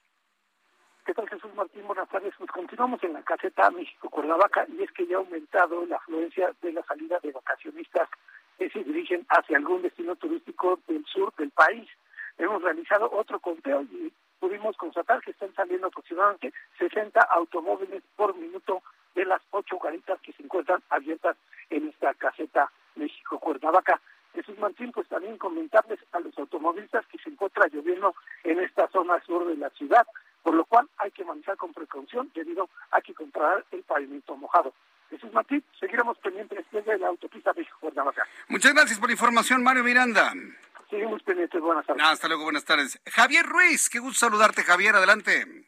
El gusto es mío, Jesús Martín. Nosotros continuamos recorriendo la zona de la avenida central Carlos Can González, donde vamos a encontrar ya un verdadero estacionamiento, Jesús Martín, al menos para quien transita, procedente de la avenida Oceanía del circuito interior y esto en dirección hacia periférico. El sentido opuesto también ya con rezagos a partir de la avenida 412 y para llegar al entronque con el circuito bicentenario. En lo que corresponde a la calzada General Ignacio Zaragoza, también ya con circulación lenta, una vez que se deja atrás el eje 3 Oriente y para cruzar el circuito interior, más adelante para continuar hacia la avenida Javier Rojo Gómez. El sentido opuesto sí tenemos asentamientos, pero son principalmente provocados por la luz roja de los diferentes semáforos. También la buena noticia, Jesús Martín, que ya ha dejado de llover en este perímetro. El reporte que tenemos. Muchas gracias por la información, Javier Ruiz. Hasta luego, buenas tardes. Hasta luego, que te vaya muy bien, muy buenas tardes. Quiero agradecerle a Sir Winston, que me está escribiendo a través de Twitter. Gracias, Sir Winston. Y me está denunciando que hay un sitio, y, yo creo que es muy importante que, bueno, un, sitio. La señora Citlali Hernández, sí, que es la secretaria general del Movimiento de Regeneración Nacional, fíjense nada más, la secretaria general de un partido político, un partido político que se alimenta del dinero, del erario, sí, porque ¿quién le da dinero a los partidos políticos? Los mexicanos se los damos a través del erario con el dinero que les reparte el propio INE, el instituto que busca desaparecerlos. ¿Cómo les llegan los recursos económicos a los partidos políticos? A través del INE. El INE pide una cantidad de dinero todos los años y la mitad va para los partidos políticos. Entonces, Morena se alimenta de una mano que busca matar eh, ya después del lunes. Usted lo va a ver. Bueno, pues la señora Citlali Hernández, que es secretaria de ese partido político que se alimenta del dinero que le da el INE, está haciendo una convocatoria para bloquear el para bloquear el Zócalo en San Lázaro, bueno, hacer una marcha del Zócalo a San Lázaro y bloquear San Lázaro con el objeto que no lleguen los legisladores de la oposición a votar en contra de la reforma eléctrica. Le llaman Marcha del Frente Nacional en Defensa de la Reforma Eléctrica. Movilización nacional del Zócalo a la Cámara de Diputados a las nueve y media de la mañana.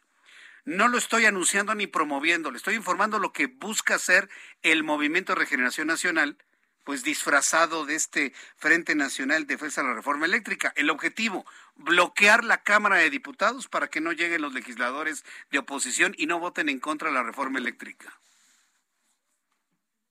¿Qué país? ¿Qué partido político?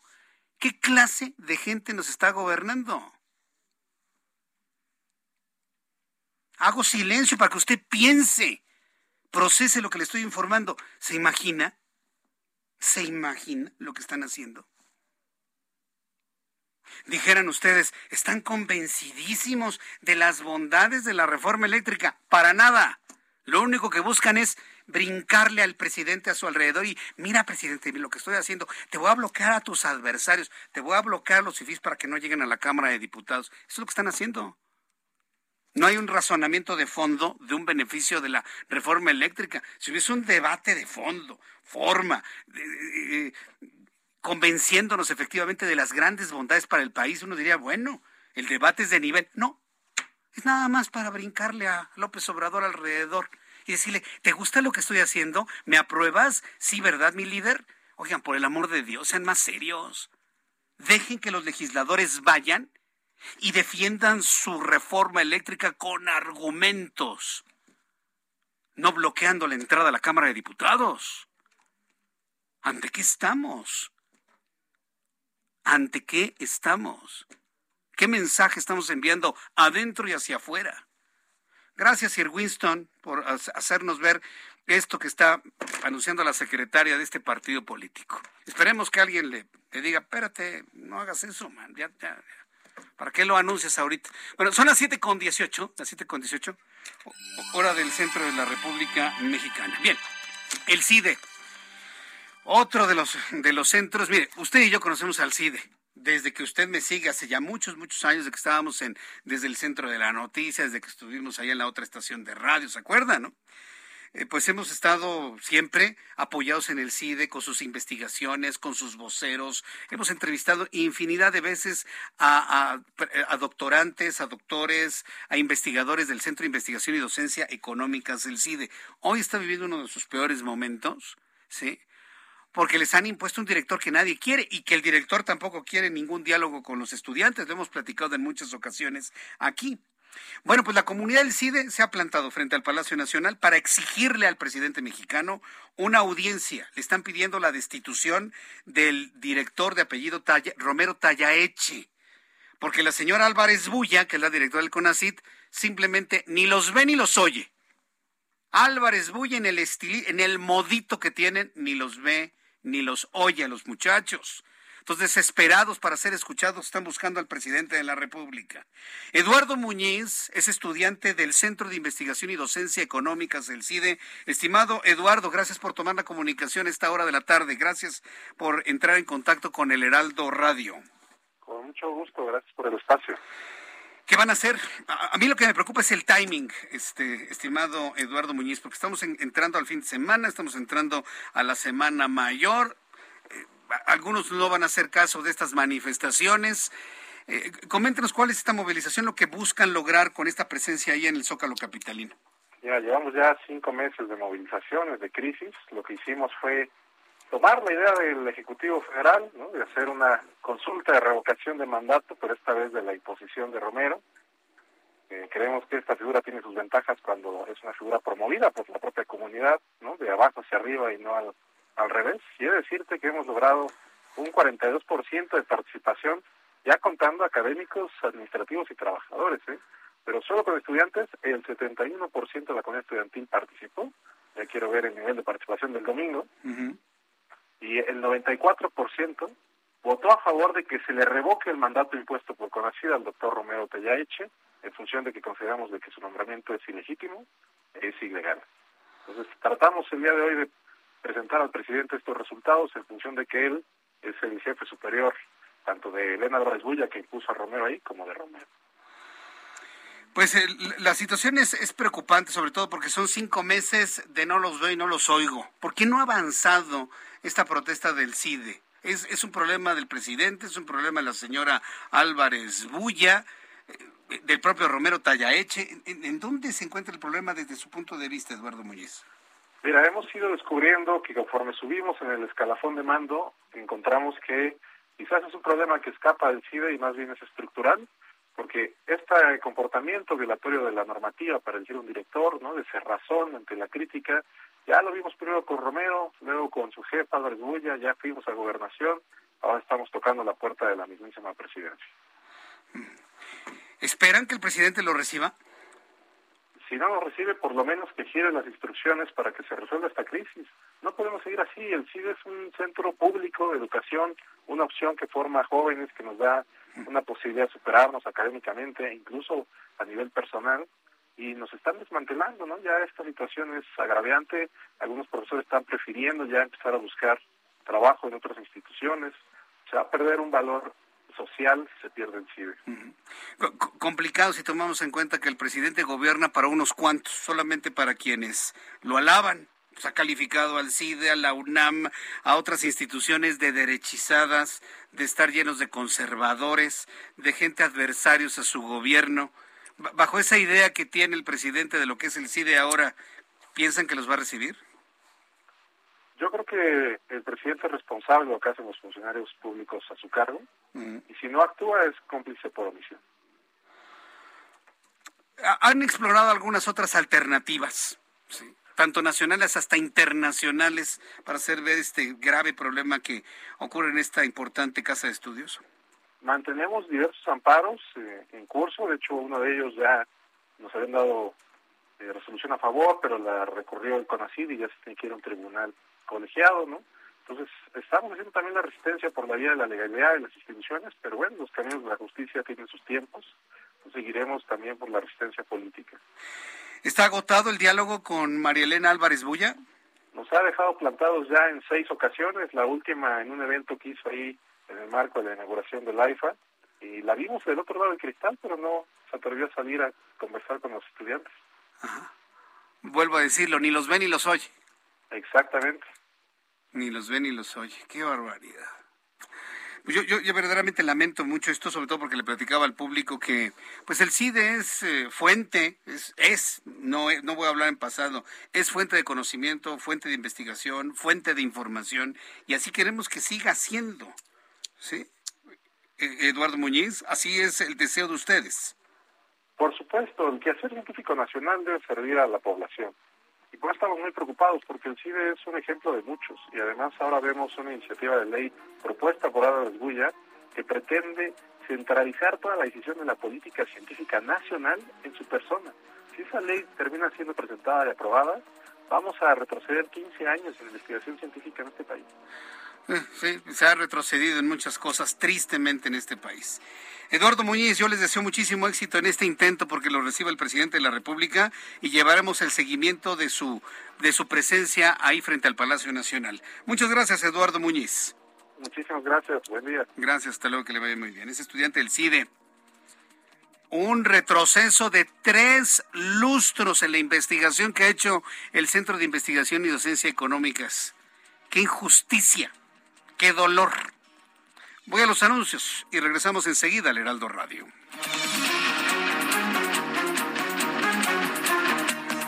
Escuchas a Jesús Martín Mendoza con las noticias de la tarde por Heraldo Radio, una estación de Heraldo Media Group. Heraldo Radio.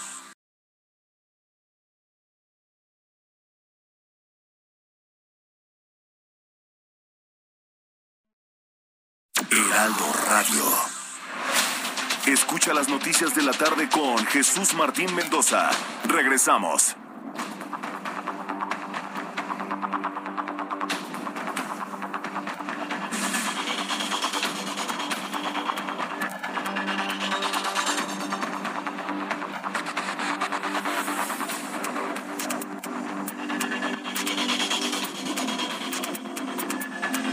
siete y media, las 19 horas con 30 minutos, del centro de la República Mexicana. Continuamos con la información aquí en el Heraldo Radio. Gracias por sus comentarios, gracias por sus opiniones. Y bueno, pues este, yo, le invito a que me siga dando su opinión de lo que le he planteado ahora en el intercorte, bueno, en el corte comercial. La Comisión de Quejas y Denuncias del Instituto Nacional Electoral ha ordenado a la jefa de gobierno de la Ciudad de México, Claudia Sheinbaum, y al presidente de Morena, Mario Delgado, así como a otros 17 funcionarios, eliminar publicaciones en redes sociales. la Comisión de Quejas y Denuncias de Línea ha advertido al menos 49 publicaciones que violentan de manera flagrante la veda que debería respetarse antes del proceso de revocación de mandato.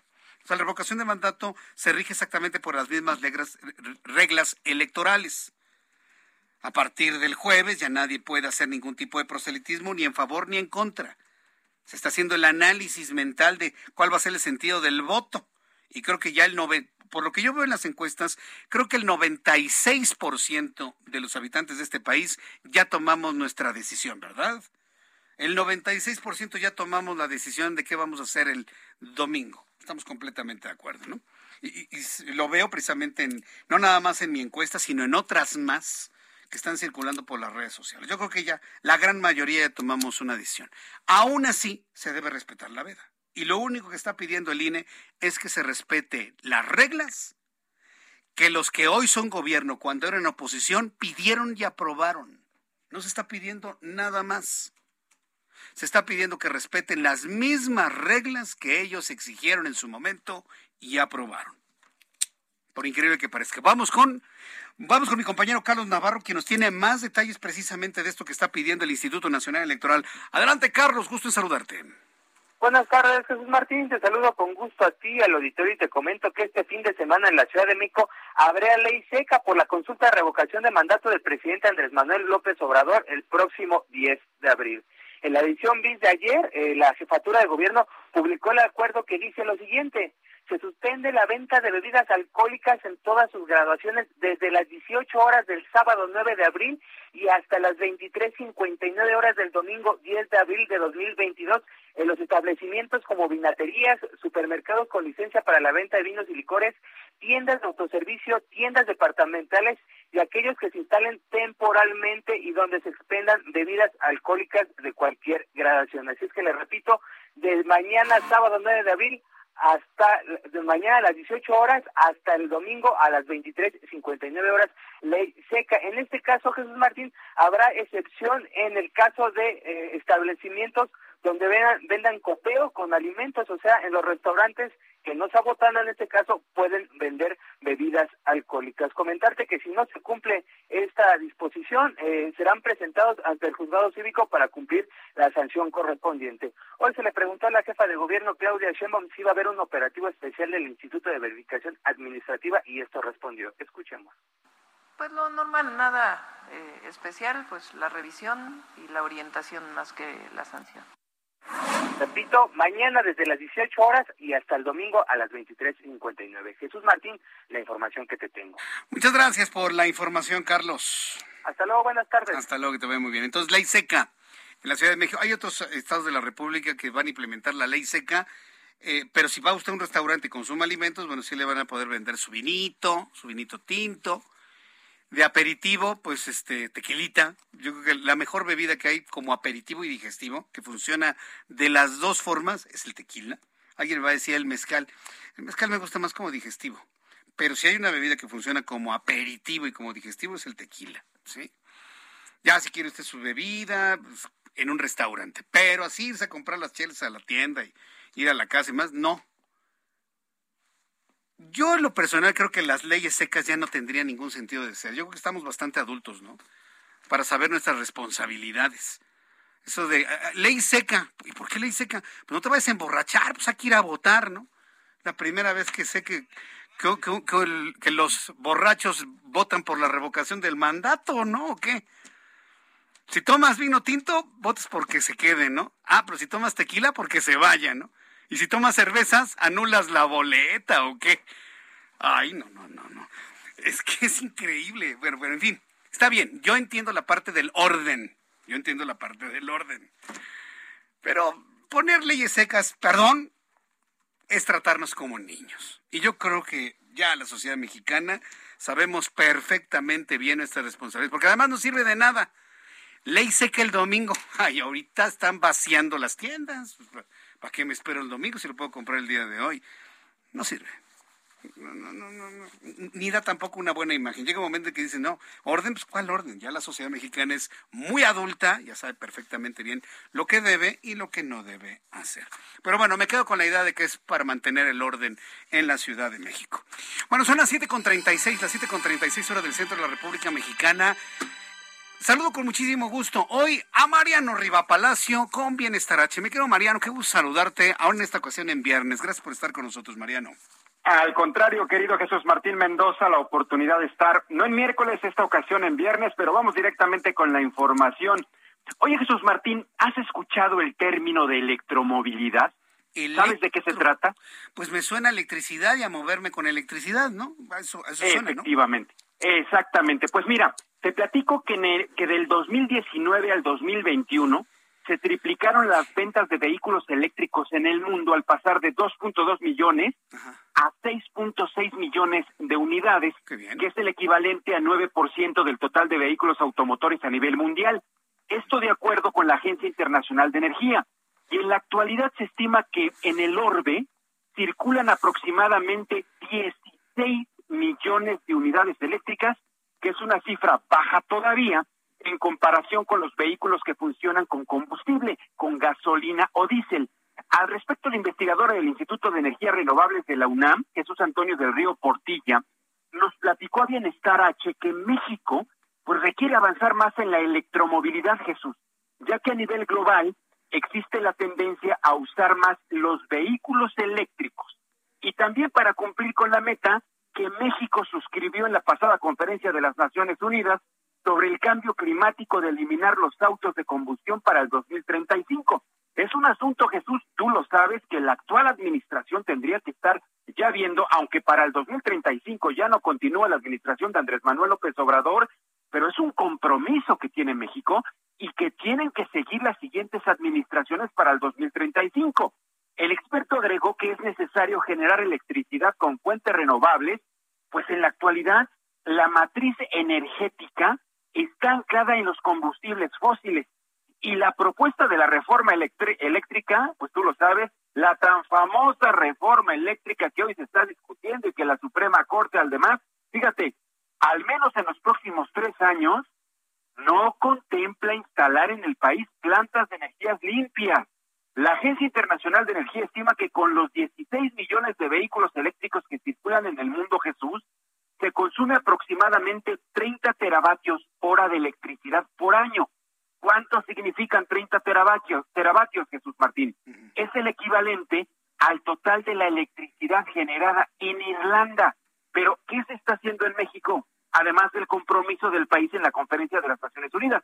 Por ejemplo, en la UNAM, nos presume el investigador, en la Facultad de Ingeniería hay diferentes escuderías que trabajan en prototipos de autos eléctricos en el que participan alumnos de mecatrónica, eléctrica, electrónica de software, ingeniería industrial, entre otras, y mientras un equipo implementa las tecnologías que existen, otro las desarrolla. En nuestro país habrá más autos eléctricos cuando, cuando se reduzca su costo y en la medida en que se instale más infraestructura, como son las estaciones de recarga. No sé, Jesús, si hayas acudido a algunos centros comerciales últimamente, ya puedes ver en los estacionamientos estas este, instalaciones de recarga, llegan algunos eh, eh, vehículos eléctricos y ahí se ponen a cargar en lo que van por sus compras y regresan. Ahora, por último, ¿cuáles son las ventajas, Jesús?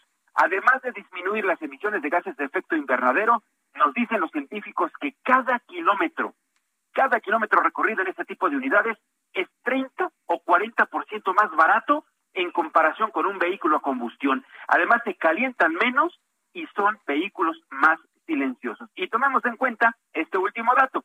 En México, el transporte en su totalidad, coches, motos, autobuses, todo, todos son responsables del 25% de las emanaciones de gases de efecto, de efecto invernadero que produce nuestro país. Esto según el Inventario Nacional de Emisiones de Gases y Compuestos de Efecto Invernadero que se celebró el 2015. Pues ahí está, el término de electromovilidad, el compromiso que tiene nuestro país para el 2035 y ojalá se cumpla Jesús Martín Mendoza, porque con estos calores están peores los, las contaminaciones y demás, y así como los pajaritos empiezan a caer ahogados por tanta polución, no queremos llegar como humanos a esos extremos, querido Jesús Martín Mendoza. muy, muy, interesante el tema. Y sabes que este, esta, este nivel que, que nos indicas de que se ha triplicado el número de venta de vehículos eléctricos, me da la esperanza que bajen de precio. Porque mira, la verdad es que comprar, bueno, en el esquema económico que tenemos actual de pensar en adquirir un vehículo,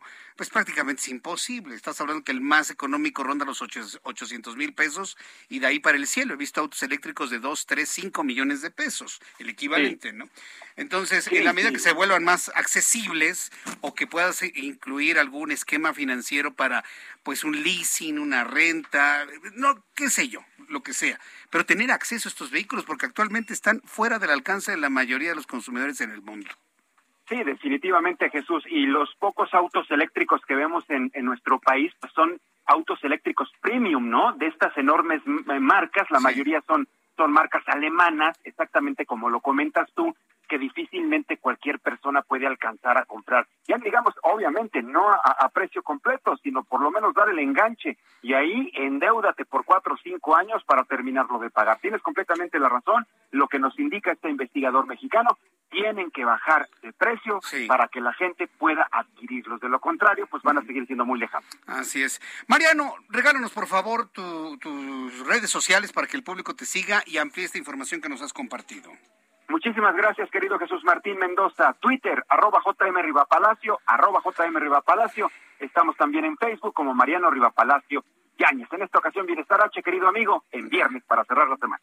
Perfecto, muchas gracias, mi querido Mariano. Te envío un fuerte abrazo. Gracias por estar aquí con nosotros. Que te vaya muy bien. Igualmente, igualmente, Jesús Martín Mendoza. Buen fin de semana Hasta para luego, buen fin de semana. Que te vaya muy bien. Sí, yo, yo creo que vamos a tener que llegar a ese nivel de cálculos para saber qué es lo que nos conviene, porque nos hablaba precisamente Mariano de que es mucho más barato utilizar un automóvil eléctrico. Claro, siempre y cuando el precio esté dentro de la parte justa. Porque ¿qué es lo que tiene que hacer usted? Usted compre, se compra un auto de combustión interna convencional, pero no piense que le costó 350 mil pesos, 250 mil pesos, 400 mil pesos. Calcule el costo del combustible a cinco años, que es la vida natural de cualquier auto. Habrá coches que duren más tiempo, ya cuando duran más de cinco años se empieza a amortizar el precio en beneficio de usted. Pero pensemos una vida promedio de un automóvil. Calcule el precio de su auto y calcule lo que consume de gasolina durante cinco años. Ese es el precio verdadero del auto. Ese. No sé si lo había hecho usted el cálculo. Ese es el costo del automóvil real. El auto con todos los lujos que usted quiera y el combustible a cinco años.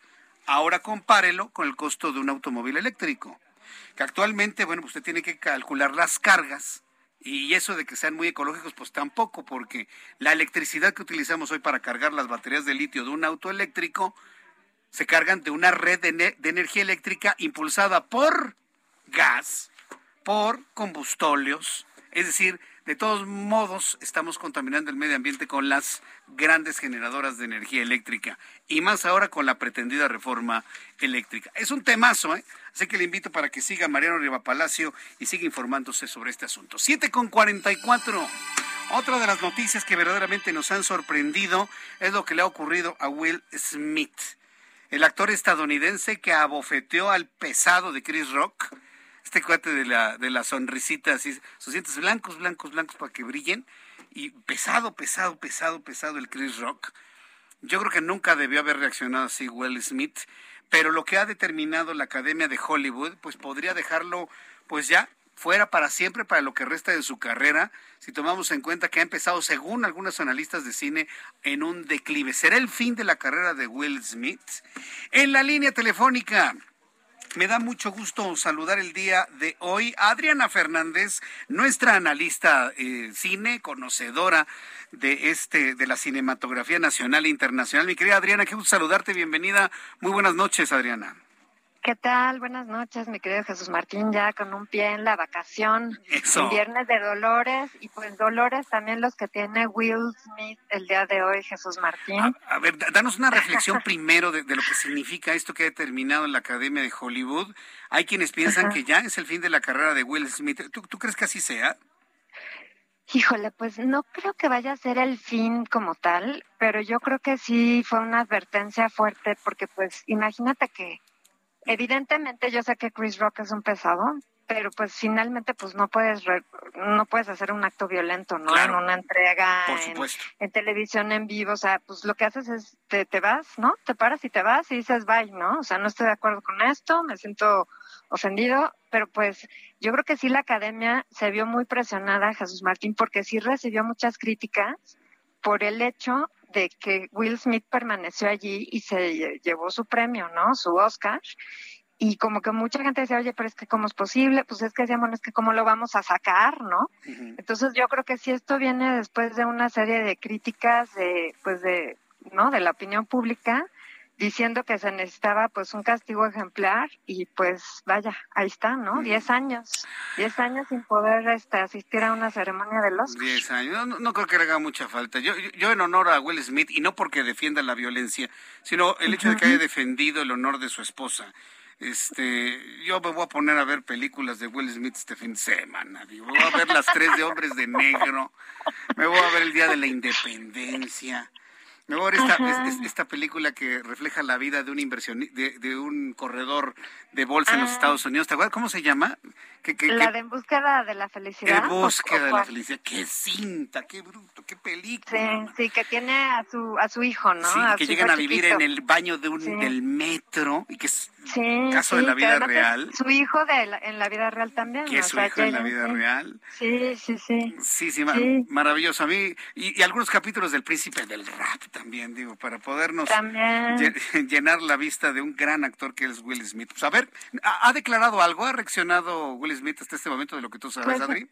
Mm, mira, de esto último no no ha tenido noticia Jesús Martín. O sea, sé que, pues, como tú sabes, ese día, el mero día que sucedió esto, el día de los Óscares, sí lo invitaron a retirarse. Bueno, eso dicen. Dicen que Denzel Washington habló con él y le dijo, oye, tranquilo, este, este es tu momento más importante, ¿no? O sea, es como cuando estás más cerca del estrellato, cuando estás, o bueno, ya, ya es una estrella, pero cuando estás alcanzando la cima es cuando más vulnerable eres, ¿no? Y justamente fue lo que, lo que pasó y después pues ya emitió una disculpa pública y se disculpó con Chris Rock y todo esto.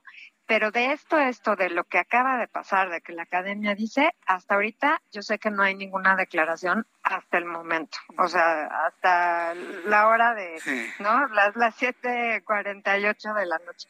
Entonces, no sé, no sé, puede ser que hoy mismo, mañana, no sé cómo, cómo lo vaya, pues, que vaya a decir. Yo supongo que tiene que decir algo, ¿verdad? Algo va a tener que, explicar o, o, o, bueno, por lo menos manifestar. Eso es lo que yo pienso. Yo también no sé qué tanto le vaya a afectar a su carrera como tal, Jesús Martín. Creo que va a seguir adelante con sus proyectos, pero sí sé que por lo pronto una película que tenía con Netflix este está como en suspenso, no tanto por esta situación, sino porque como que no tenía director. Entonces, pues no sé, no sé, yo creo que pues va a ser algo interesante también ver qué pasa con su carrera y, y qué lástima, ¿no? Porque dices, híjole, justo el día que te ganas el Oscar, después de 30 años de estar, como tú bien decías, ¿no? El príncipe del rap, pues desde hace cuántos años Will Smith está ahí en primer lugar. No, pues son como treinta y, pues tantos, casi 40 años, ¿no? Sí, pues imagínate, o sea, dices, también dices cómo perdió la cabeza, ¿no? Dices, pues o sea, dices, híjole, ay, qué mal chiste este tipo, jajaja, ja, ja, ¿no? Este, el que queda mal es el otro, y tú quedas muy bien, te llevas tu Oscar, el gran discurso, o sea, todo eso se borró por lo sucedido, ¿no? Tristemente. Tristemente. Es una lástima. Pero qué lástima. Bueno, pues es, ahí queda lo de Will Smith y estaremos atentos de reacciones.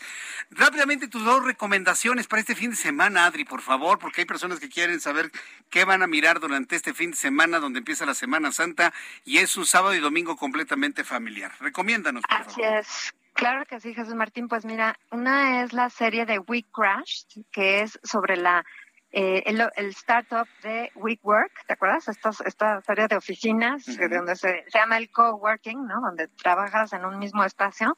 Está bien interesante, es una serie en Apple TV y sale Jared Leto como el eh, Adam Newman, que es el que creó este startup, que pues creció muchísimo, se hizo una compañía unicornio, como les llaman, ¿no? De mil millones de dólares, más de eso. Y tan rápido como subió, cayó estrepitosamente. Entonces, una historia interesante. Hay como muchas series de estas sobre personajes de la vida real, ¿no? Que un poco le toman la, el pelo a los demás y se vuelven millonarios. Hay como varias de esas últimamente. A mí se me hizo bastante interesante y buenas actuaciones. ¿eh? Bien Jared Leto y bien Anne Hathaway, que sale como su esposa. Así que esa sería mi primera recomendación, Jesús Martín. Es una serie que se puede ver en Apple TV Plus.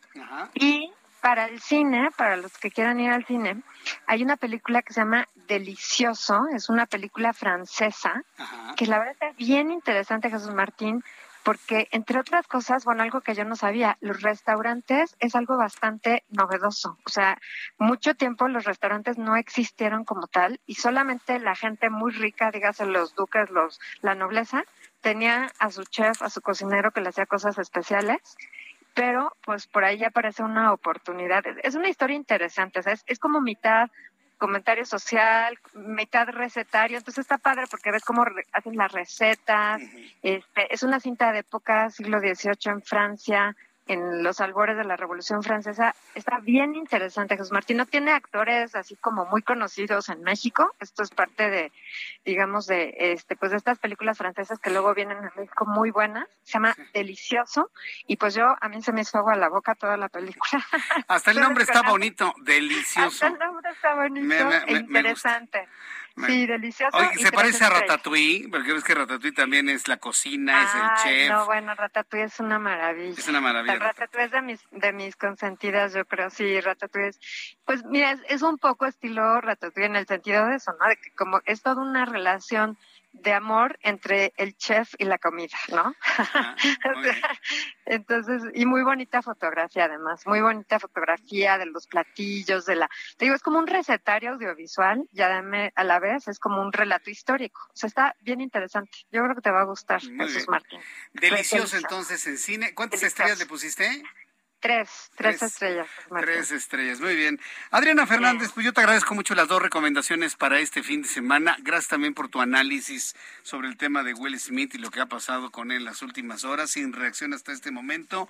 Y bueno, pues danos tu cuenta de Twitter, por favor, para que el público te siga, te pregunte, te comente, por favor.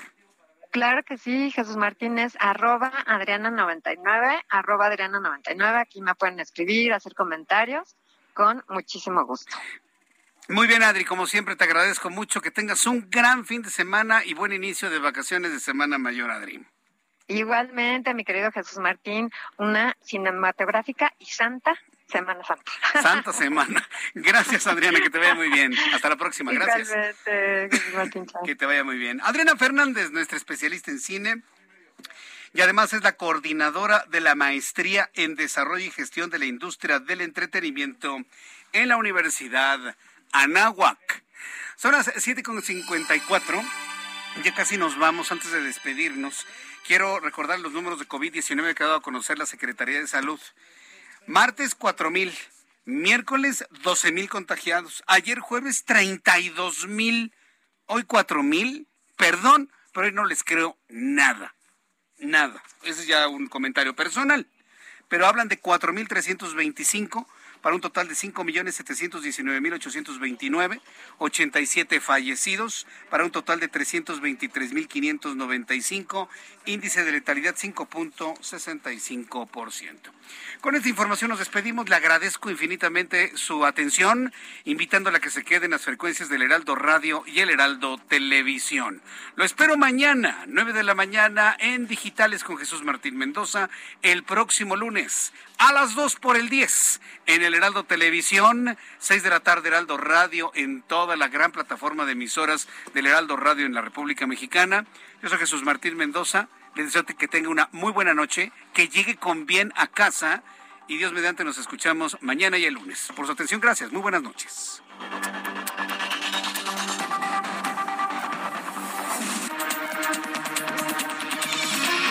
Esto fue las noticias de la tarde con Jesús Martín Mendoza. Heraldo Radio 98.5 FM, una estación de Heraldo Media Group, transmitiendo desde Avenida Insurgente Sur 1271, Torre Carrachi, con 100.000 watts de potencia radiada. Hi, this is Craig Robinson from Ways to Win, and support for this podcast comes from Invesco QQQ the official ETF of the NCAA. Invesco QQQ is proud to sponsor this episode and even prouder to provide access to innovation for the last 25 years. Basketball has had innovations over the years too. We're seeing the game played in new ways every day. Learn more at Invesco.com slash QQQ. Let's rethink possibility. Invesco Distributors, Inc.